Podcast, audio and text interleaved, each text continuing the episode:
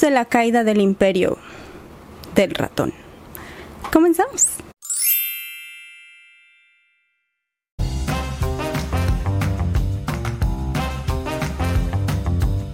Esto es cada día más tonta, yo soy Brini Mouse y hoy vamos a platicar de cómo Disney pasó de quiero esa compañía, la compro, a ¿tendrá un guioncito bueno que me regale, por favor, buen hombre? Pero antes, no olvides suscribirte, darle like, ponerle muchas estrellitas, picarle a la campanita y sobre todo esparcir la magia. Esa magia que parece que Disney ya perdió. No lo digo yo, seguramente tú también lo has escuchado por ahí. Y el asunto es que ya no se trata solamente de una cuestión de reputación, sino también financiera, pues en los últimos días se ha rumorado que Apple podría estar interesada en comprar la compañía, luego de todo el fiasco que ha habido en las últimas producciones, tanto de series en Disney Plus como en las películas que han estrenado. Entonces hoy nos vamos a enfocar en las decisiones que llevaron a Disney al punto en el que están hoy. Así que vamos a ello. Como siempre, un poquito de contexto. Según los videos que estuve viendo, la historia de Disney se divide en etapas. No me voy a clavar en cada una de ellas, vamos a etapas o eras. No me voy a clavar muchísimo en ellas, pero es verdad que la más importante es la que va del 89 al 99. En estos años es cuando se estrena La Sirenita, El Rey León, Pocahontas, Aladdin, todos estos clásicos, La Bella y la Bestia, todos estos clásicos con los que creció mi generación y que definitivamente son los que llevaron a Disney a ser el estudio más importante en cuanto a animación y a tener prácticamente la agenda de lo que veíamos cuando éramos niños. Fucking Mickey Mouse. Partiendo de ahí, de esa época dorada de Disney, vamos a comenzar con las decisiones que fueron poco a poquito y tal vez en ese momento no se veían como tan importantes, pero yo creo que toda decisión te lleva a tu destino final. Y esta es una de ellas. Justamente cuando estaba Disney en su época dorada, tenían a un productor detrás de todas estas historias. Este productor de nombre Jeffrey Hatzenberg estuvo detrás de éxitos como El Rey León y La Sirenita. El problema es que llegó un punto en el que, como pasa siempre en las empresas, el señor quería ser promovido. Disney le dijo que no y él se fue a fundar pequeña compañía de animación con sus amigos. Esta compañía se llama DreamWorks y la fundó al lado de Steven Spielberg. Y al principio, esto fue en 1994, aunque al principio hicieron películas chiquitas y que no tuvieron como la mayor repercusión, fue en el 2001 cuando saltaron a la fama con Shrek, una película que se burlaba de las princesas y de los cuentos de hadas que tanto promovía Disney. O sea, fue como su dulce y fría venganza. Esa fue como, pues yo creo que una decisión importante, porque si le hubieran dado ese ascenso que él tanto quería, pues probablemente Disney se hubiera quedado así como estaba por más tiempo, sin competencia. El asunto es que DreamWorks hoy en día es, una de los, es uno de los estudios de animación más importante que definitivamente representa una competencia directa para lo que hace Disney. Digo, ahorita ya hay muchísimos más, pero en ese momento fue así como de, ¡Ah! tenemos más opciones para ver películas. Entonces eso estuvo cool. Para nosotros como público, no para Disney. Entre los éxitos de DreamWorks, pues está eh, Cómo entrenar a tu dragón, Kung Fu Panda, eh, Megamind, todas estas películas, que la verdad es que si eran, sí son como refrescantes, ¿no? El sentido del humor es distinto, la animación definitivamente tenía este otro toque, entonces creo que también llegaron como a endulzarnos el ojo como, como audiencia y sí le tembló un poquito ahí las patitas al ratón. Mientras DreamWorks estaba haciendo este tipo de películas, Disney en el 2000 que terminó como su época dorada y que es como ya cintas que definitivamente a mí ya no me marcaron. Siempre he creído que es porque estaba ya en una etapa de, oh, yo ya soy grande, ya no veo películas para niños. Pero no, porque también vi Toy Story 4 y lloré. Entonces, ¿4 o 3? No, la 3. Con la 3 todavía lloré. Con la 4 creo que ya no, no sé, no sé. Qué pena.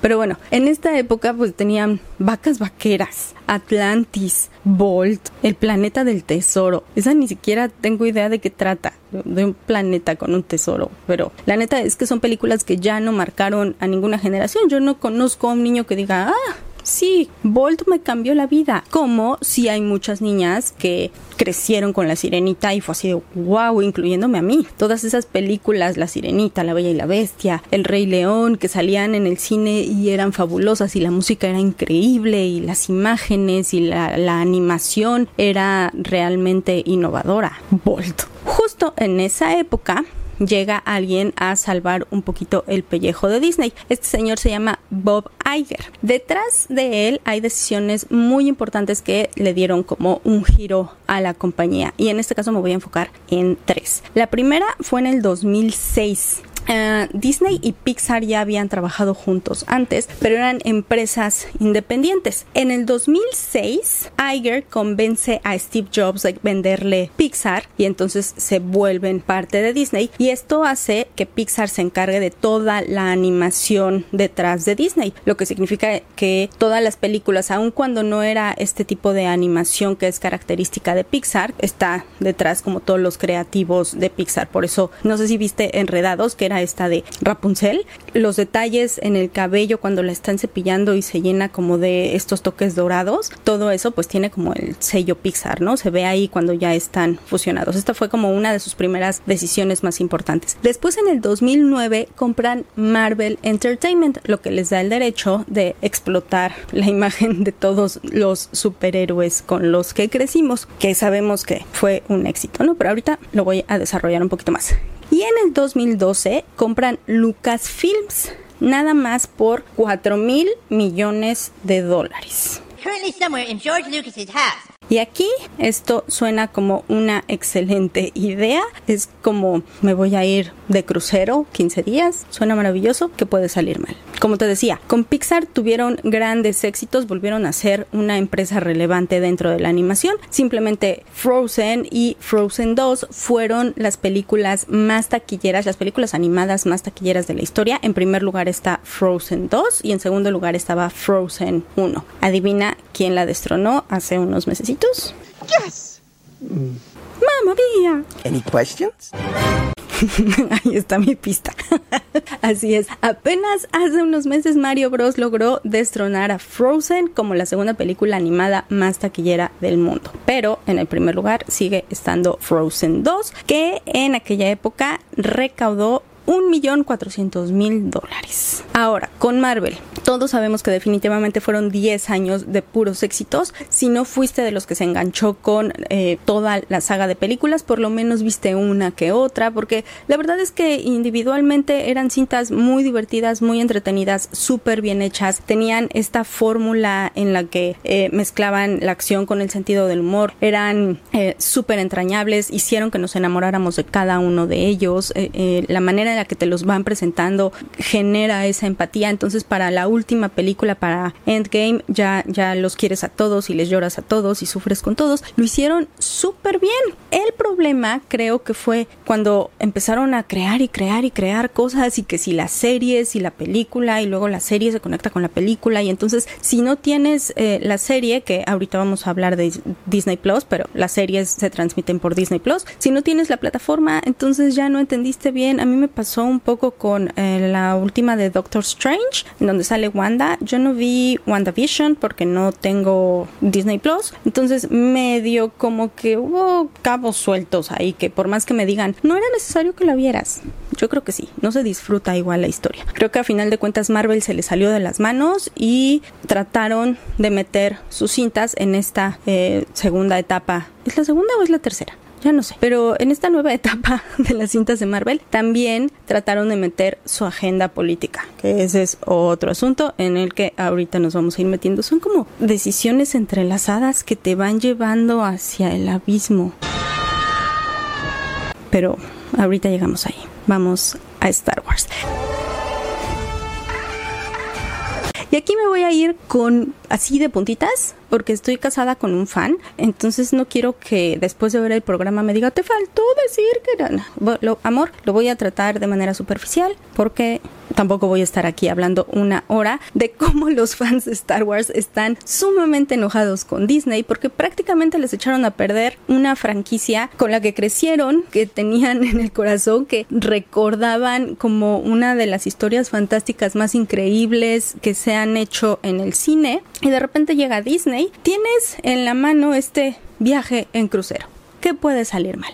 Y entonces te pones borracho y decides que es buena idea aventarte al mar a la medianoche para nadar así de malas han sido las decisiones que ha tomado Disney alrededor de Star Wars. Una de las peores decisiones, según me comentan los fans, y por los fans me refiero a mi marido, fue el elegir a Kathleen Kennedy como la presidenta de Lucasfilms, pues esta mujer tiene más una agenda feminista que ganas de darles a los fans de Star Wars un producto de calidad.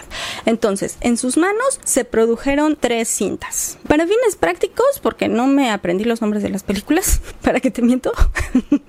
Vamos a llamarlos los episodios 7, 8 y 9 fácil. Si las viste, son estas cintas que pues son protagonizadas por una mujer. El personaje se llama Rey y entonces tiene como esta característica de que básicamente todo lo puede, todo lo sabe, no se enfrenta a ningún tipo de reto, puede vencer al enemigo más fuerte nada más porque es ella, sin mucha explicación. Y desde que hicieron las películas sé que hubo ahí como un desmadre con el director original que era JJ Abrams hizo la primera cinta y después al parecer le ofrecieron hacer las otras dos y dijo que no. Eso fue lo que leí en un blog. Eh, pero entonces metieron a otro señor.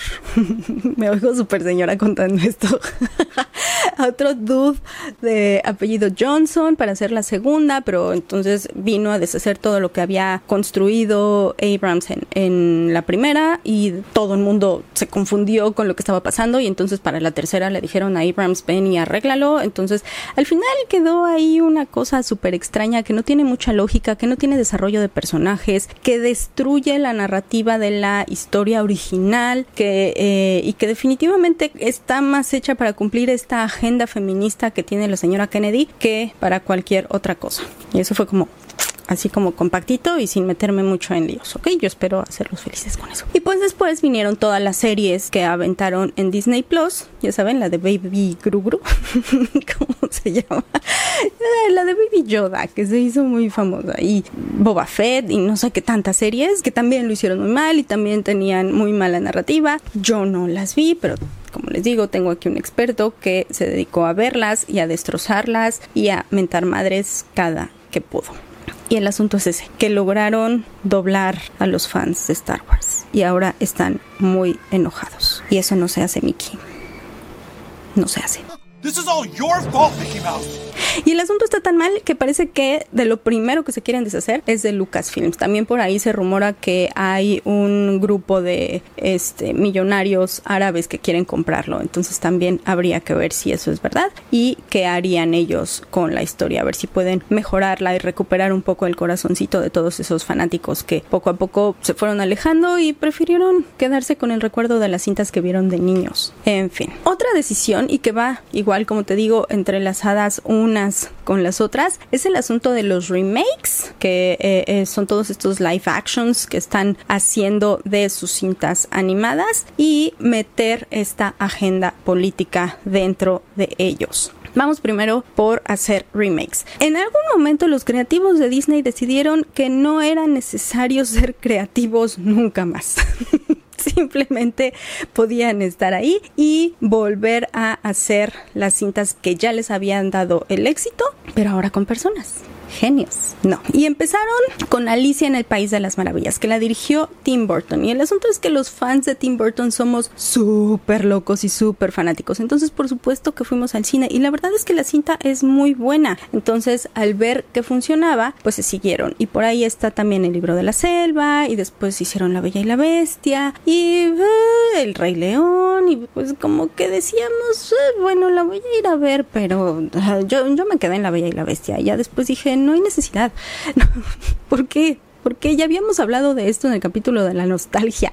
Si quiero ver esa historia que tanto me gusta, veo la original o veo con la que crecí. No es necesario que me den una versión live action que además tiene esta esencia woke que le han querido meter a cada una de sus películas. Toda la vida Disney ha sido criticado por sus historias de princesas, ¿no? Que nos hicieron crecer con la idea del príncipe encantador y que nos iba a venir a rescatar y que somos damiselas en peligro. Y ahora Disney quiere como borrar eso de su pasado y lo que está haciendo es crear heroínas iguales a Rey de Star Wars. Mulan es uno de los ejemplos con el que me topé más, que por cierto la película se estrenó en streaming porque eh, la estrenaron justamente en la pandemia, que el asunto de la pandemia es otra mala decisión, pero ahorita vamos a ir a ella. Dios mío, esto se está haciendo larguísimo. Mulan. Mulan, que en la cinta animada era una niña normal que decide ir a la guerra para salvar a su familia, para salvar a su papá, se disfraza de hombre y entrena y se parte la madre para aprender y, y sufre y se encuentra con obstáculos y poco a poco va desarrollándose como guerrera pues le enseña eso a las niñas, nos enseñó eso a las niñas, ¿no? Que tenías que luchar por lo que querías y que te tienes que esforzar y que sí, el mundo es complicado, pero ahí están las cosas. Esta nueva Mulan no. Esta nueva Mulan desde niña es súper prodigio y camina por los techos y hace cosas raras y entonces lo único que tiene que hacer es demostrarle al mundo lo poderosa que es.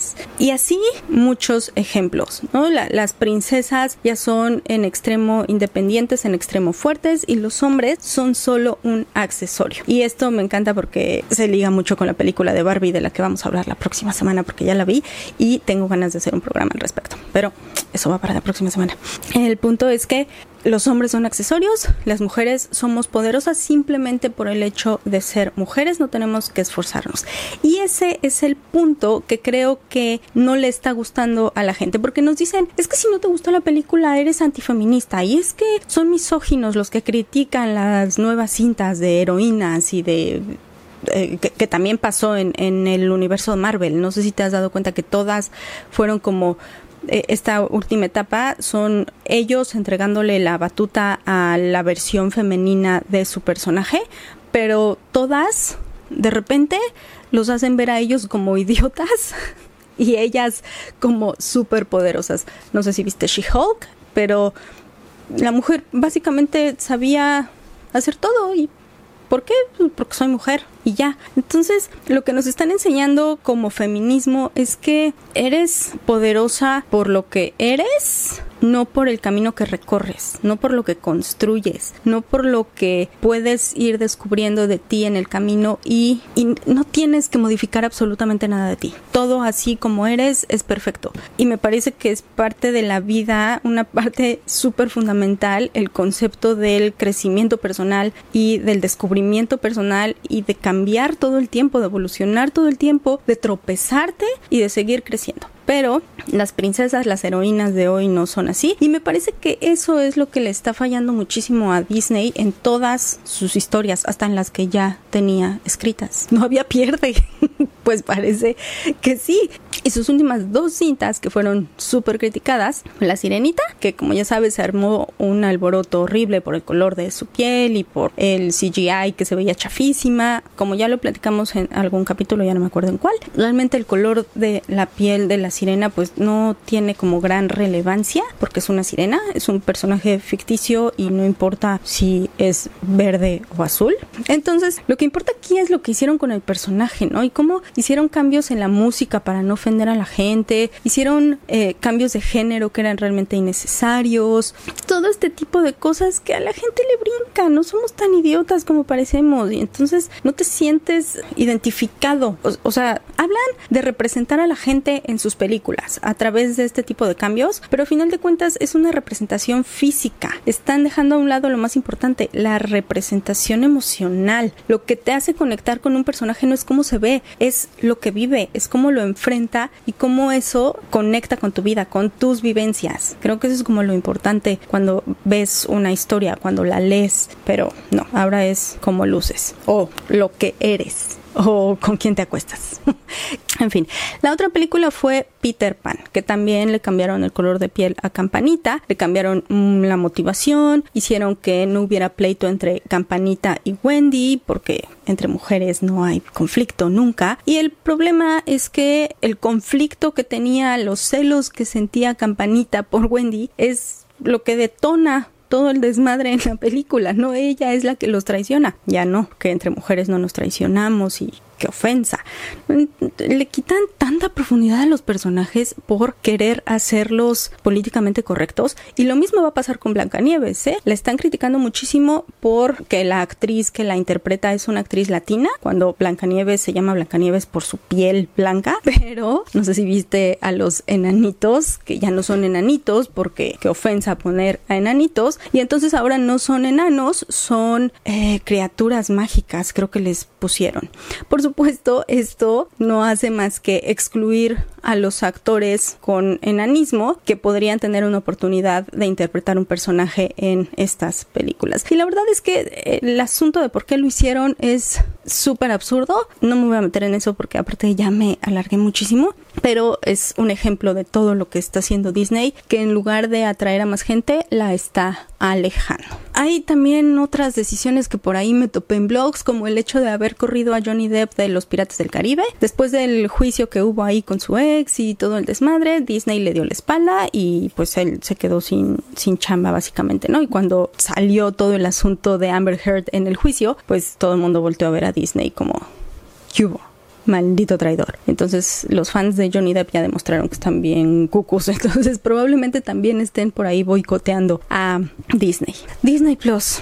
Disney Plus es otro asunto. Durante la pandemia decidieron mandar todos sus estrenos para allá.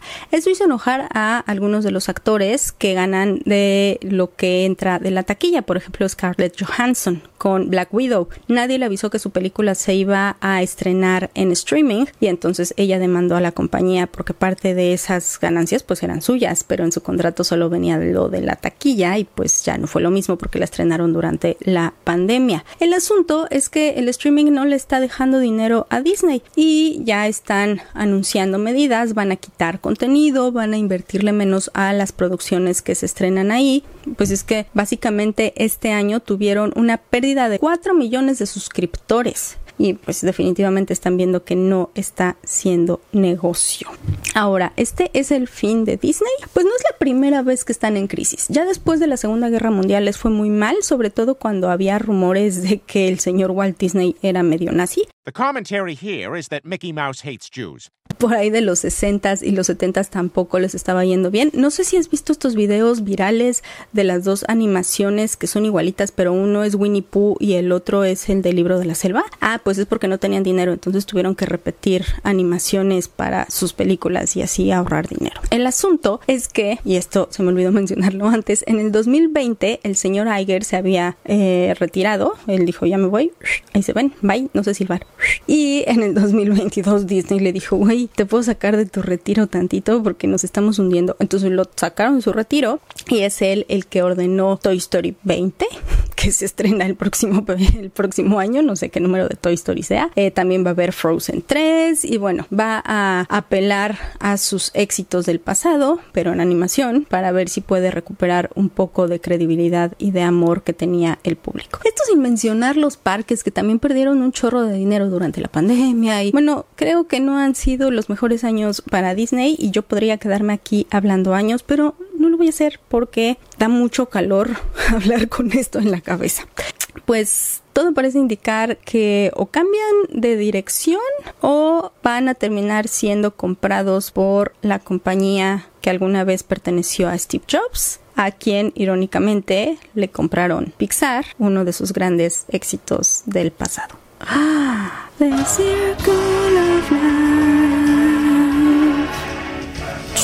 y con ese gran cierre, yo termino hoy este capítulo. Espero que te hayas entretenido, que te hayas divertido, que hayas aprendido algo. Yo te veo la próxima semana con algún otro temita. Recuerda que me puedes seguir en cada día más tonta podcast en Instagram. Aquí en YouTube me puedes dejar tus comentarios, puedes escucharme en Spotify. Recuerda compartir la magia con el mundo.